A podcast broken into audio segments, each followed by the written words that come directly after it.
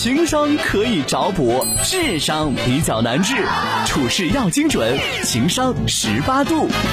邓女士说，老公在外地上班，借贷款去炒股，结果赔了很多。这件事我并不知情，最近才告诉我。现在想让我用存款帮他还贷，主要是我们的家庭也没有那么富裕，还有一个孩子，存款也帮他还不了多少钱。我真的很气愤，有想离婚的想法，他也做好了最坏的打算。东哥，我该怎么办？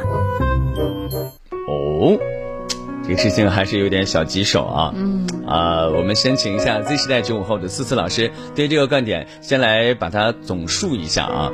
问题听清楚了。我听清楚了，她就说她老公背着她去炒股，炒股借。借贷，哎，还借贷，背着他借贷去炒股，现在留下了一个大窟窿，需要他自己用存款也好，对，去抵这个窟窿。关键是他们的存款还没有那么多，等于说他们现在负债非常多。对，她现在不知道该怎么办了，因为老公也不可能去说，哎呀，现在我们再找一些钱再炒，他还想翻本啊，等等一系列的，唉。有点愁是吧？我有点愁，而且我觉得她老公非常不靠谱。嗯，我原来曾经问过我一个哥哥，我哥哥是专门做投行的。对，我说我现在最近在炒股和做基金，我该怎么办？我哥说，希望普通人不要随便的炒股做基金。嗯，我说为什么呢？他说。作为普通人来说，你不可能每天时时刻刻关注所有的消息，嗯，而且你可能有一些内部消息你都不知道，不是所谓的内部消息，就是那个行业第一瞬间的那个信息你都不清楚。人家专业干这个事儿的，我未必都能赢，更何况你一个在外边外围，哎呀，我在工作之余我随便看一下。当你不了解信息你就做股票的时候，我说个难听话，它就相当于赌博。没有任何区别嘛？你都不知道行业信息，你什么都不清楚的情况下，你去做这件事儿，跟赌没有区别。我们再想一想，我们在做这些呃所谓的炒股的时候，有没有所谓的赌徒心态？嗯。当我们折了一半进去，比如说我们看到这个股票，哎呀下来了，下来了一半，我要去抄底，结果发现哎自己抄到半山腰上了，它还在往底走。你那个时候有没有想过，这个时候我再等一等，说不定它反弹上来了呢？我能不能再投一点？说不定我就盈利了呢。因为这样不停的心态，所以有些人是越亏越多。要知道，及时止损是非常重要的。对，这个是我给所有炒股的人一些，因为我哥哥是专门做这件事情的，他给我的一些建议，我把这个建议呢原封不动的把原话呢也带给大家。对，那这位女士的心态呢？这位女士的老公，我觉得他犯了两个错。第一，他不好好工作。对，你不，你一天不想着怎么通过自己的工作能力去达到某一个想法或者某一个观念，天天想着我用炒股。你炒股学了多少知识？你小股炒股看了多少本书？你炒股有没有去学经济方面的内容？你就算学了不一定能炒。但是我先问一下，你有没有做这些事情？你单纯就想了钱了。哥，你记不记得有一次，呃，或者说之前一直说了一句话，我是在内心里面非常非常认可的这句话，就是人千万不要只想着钱。对。想着只想着钱，你这辈子赚不了钱。哎，对，这是我说的，对吧？对，我认为至少你最终的目标是这个啊，但是你不能真的把它看成加引号的最终目标，因为钱的背后是人，人的背后是事儿，事儿的背后是德行。哥，你说的太好了，是这样的，我一直这么认为。炒股这件事儿也一样的，对的。首先他要想，你要是以炒股为业没有错呀，你人家从从事那种投行的人还不不工作吗？那咱承认有，你得去学呀。嗯。你为什么不先想一想它后边背后的经济大环境，以及你自己个人投的这个行业的内容，以及去快速寻找这些信息，你都没有做到。对，这是其一。其二，你有自己的本专业，你有自己的工作吧？请问一下，你有没有想着在自己的工作上翻出一些花子呢？对，我相信所有的行业做到极致，它都能赚钱，但是你却想一个走捷径的方式赚到钱，所以你内心想的必然只是钱。是的，你没有想到中间。所有东西，你没有所谓的，无论哥你刚刚讲到的德行也好，文化也好，修养也好，内容也好，什么东西都没有。当你中间这些都没有的时候，你只想得到钱，最后结果只有一样，就是你肯定得不到钱。嗯，所以，如果这位女士你还要跟老公好好过日子，或者怎么着也好，你一定。要跟他，但是我我也不知道能不能掰过来，老公。就如果我只能说，如果我是本人是这么做的，我肯定会自己思考一下，我能不能脚踏实地，一步一个脚印儿的去先做一件事情。能不能把所有的事情一就是你先做好一件事儿，然后我们再做第二件事儿、第三件事儿，慢慢往上走，不要一步跨太大了，因为我们人生和成长的经验不可能支持我们说快速的跨大。我其实大概已经明白了，因为鉴于你现在的身体的状况，其实你就不用多说了，你已经尽努力了，谢谢。我要慢慢成长的你，非常好了，已经很好。他已经说的很明白了。呃，换我来讲啊，其实我跟大家说一下，其实思思刚刚讲那个，我大概总结一下他要表达的中心思想，我大概已经听得很清楚了，大家也听明白了。嗯，就是你看到这件事情，OK 的，没问题啊。当然要感谢你有一双发现的双眼，可是你要看到背后的那点事儿了。所以我们叫看清眼前的，关注背后的。嗯，炒股并不是炒股本身的东西，是对经济学的一种研究。是。好，那我认为在我跟思思之间呢，思思还是那句话，她比我要理性，我是感性的，因为我看到了是夫妻。哦。我跟你的出发点完全不一样。我是想解决一个炒股的问题。对。其实炒股的问题很简单，借钱炒股没什么说的，错，完了。嗯。本期情商结束。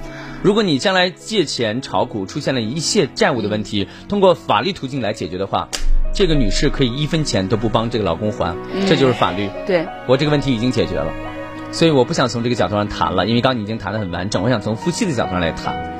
首先家里面啊，我一直承认一句话，叫吃饭穿衣你得亮家当。嗯。我那段时间呢，就是经常跟我爸妈在一起探讨，就是买房子的事候，他们今天管二姨借一点，明儿管小姨借一点，后管谁借一点，这对不对？对着呢。我跟大家讲一下，兄弟姐妹之间互相帮忙，我能理解。但比如说，你人家这房子首付要八十万，你要借七十五万，你去买个房子，这有点过分了。你懂我意思吧？嗯。就是我常年觉得，其实你没有这个点，你的命啊，各方没到达那个点的时候，你别赠。我一个哥哥说的那句话，就前两天那字儿特别好，没有金刚顺势而为。对。什么事儿要顺势而为？有人说了，那的咱也别极端。你比如说，你首付八十万，你现在差五万，差十万，那你借一借。这方面是要翻倍的，将来你也要感谢人家，也可以翻倍的还给人，包括利息你给人还，这没问题。如果你真的没有这个命，你要赠命吗？那我要讲这个问题，思思是不是这样子的？那证明你炒股，我知道有些朋友炒的非常好，但是你要借钱炒股，跟我现在八十万首付，我要借七十五万，有没有区别？嗯，我这个话大家立马就懂了吧？没区别了，是不是？不让你马上就听得懂了吧？对，你没有这个命，因为你的点不到那儿啊。你没有金刚钻，揽什么瓷器活？对啊，甚至我知道买了这个股票一定能赚钱，那我想问一下，人家朋友凭什么把钱？借给你要去炒这个股，嗯，人家自己不知道吗？就咱聪明，所以不是这样子的。所以借钱炒股，借钱干错。而且在现在这个大环境之下，朋友们，朋友之间尽量不要谈钱。嗯，说这顿饭你要请你就请，他要请他就请，对，是吧？两个好朋友真是好到那种境界了，谁也别在乎这个，你俩放一块吃。嗯，说我要算计算计他，这顿饭我尽量不要，哎，我就装醉，我走。别在一起凑合，嗯，别，因为这个时代，我个人觉得大家都挺不易的，嗯，谁容易？你告诉我谁容易？朋友们，现在有八点钟摸上方向盘的没有？有没有？有没有七点半摸上方向盘的？有没有现在八点二十六、八点二十五摸上方向盘的？有没有？有。有没有像我和思思这样的五点半就出门的人？有没有？肯定有。谁也不易，朋友们。所以在这个问题上，我觉得夫妻缺少的第一个点就是沟通。我觉得夫妻要加强沟通。夫妻之间要经常做一些事情，这个事情，说实话，在一起要聊。你的工作，我的工作，我们的感情，我们的家，我们的未来，你要聊。你千万别告诉我说，我们现在结婚十年了，哪那么多话？别这么想。因为当你这么想的时候，这个事情已经会有一点小问题了。第二，夫妻之间要学会什么？彼此给鼓励，也就是彼此之间多给笑。你发现咱们中国人特别讲“扬手不打笑脸人”，夫妻之间也是这样子的。我今天你可能看你不是特别，呃高兴，可能我一进门那一瞬间我先笑，当我笑的时候，你会发现我会带动你。朋友们，你听我们东哥当家这个节目，有的时候有一个点，你会发现他没有那么搞笑，但东哥笑了，思思笑了，你有没有发现你在跟着笑？发现没有？哦，起码嘴角上扬。对不对，朋友们？我在讲这个话的时候，你有共鸣，你会觉得，哎，真的是这样，是不是？所以有的时候人需要有这么一种所谓，这其实也是沟通层面。但我讲就把它讲成第二点吧。你要学会要给别人一些所谓的鼓励，笑其实就是鼓励。还有共同经历，嗯，这是我讲的第三点。其实今天讲到借钱去炒股，实际上我想问问思思，嗯，你敢保证未来平平就不出什么事儿，你就没有什么难处吗？我不敢保证。你能保证他将来不经一些所谓坎坷吗？那我当然都不敢保证。他的坎坷有的时候是为了这个家正能量的坎坷，你能接受吧？这个当然可以。突然间发现了这孩子因为家里缺钱，还真是有的时候做了一些不是让人特别愉快的，比如说他真借家里钱买彩票去，他就希望他能中五百万。好家一看，这人买了两万多块钱的彩票了，你才发现这个时候你就跟他离婚吗？那倒也不至于，你懂我的意思吗？夫妻是什么呀？对不对，朋友们？不经历事情能行吗？你嫂子这辈子都不知道我为什么能坚持一直吵架到现在为止，可能说实话，这那那这的还都挺好。因为首先我知道咱读的也有有几本书吧，说夫妻之间不吵架的没有，那咱吵架没有原则性的问题，咱就吵一吵呗，吵吵更健康，是吧？但他其实，在生命当中有一个环节，有一个画面，一直在这么多年当中感动着我。没有这个画面，我就不提了啊，因为这个画面每次一提出来就是泛着小湿润，没有必要。就这一个画面，把张旭东就拿下，就很简单。人总有一个点，因为我经常说，总有一个点能激发你对生活的热爱就可以了。他出现问题的时候，朋友们，咱能多想想好吗？夫妻之间，我老想想到不好的那些点。不好的点，亲爱的朋友们，你能接受那个叫夫妻？优点用你接受吗？说思思漂亮，我想跟她在一起，就你能看得见她漂亮？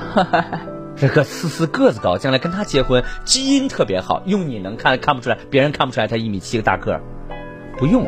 但是我们能接受她什么？这孩子丢三落四的，哎，这还大头症，哎，成天你给他说个事儿啊，下一秒他就忘了。你让他办个事儿啊，难死了。为啥？常年记不住。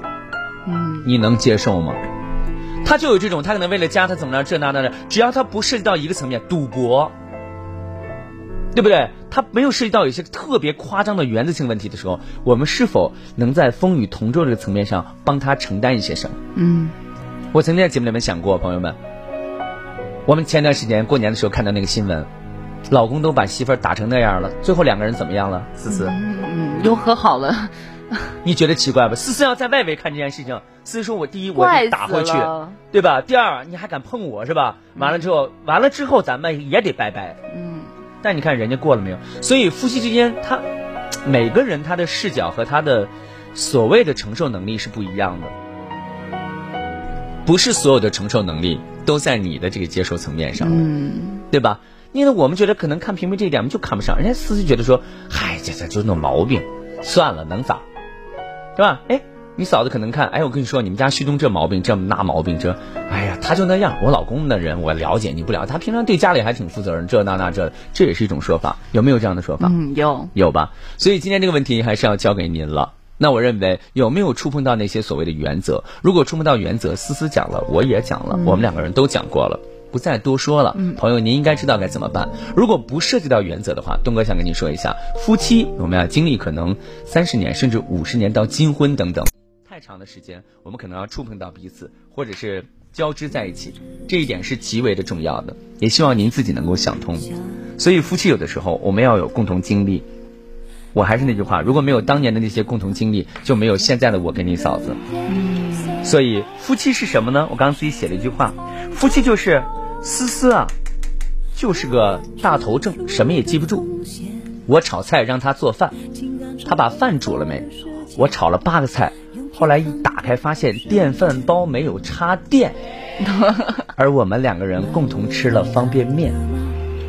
这是夫妻，夫妻就是当我觉得你一贫如洗的时候，我愿意做你最后的行李。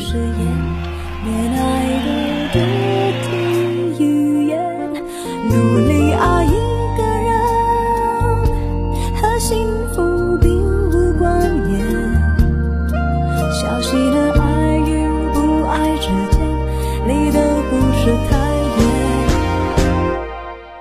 是太远。吞下。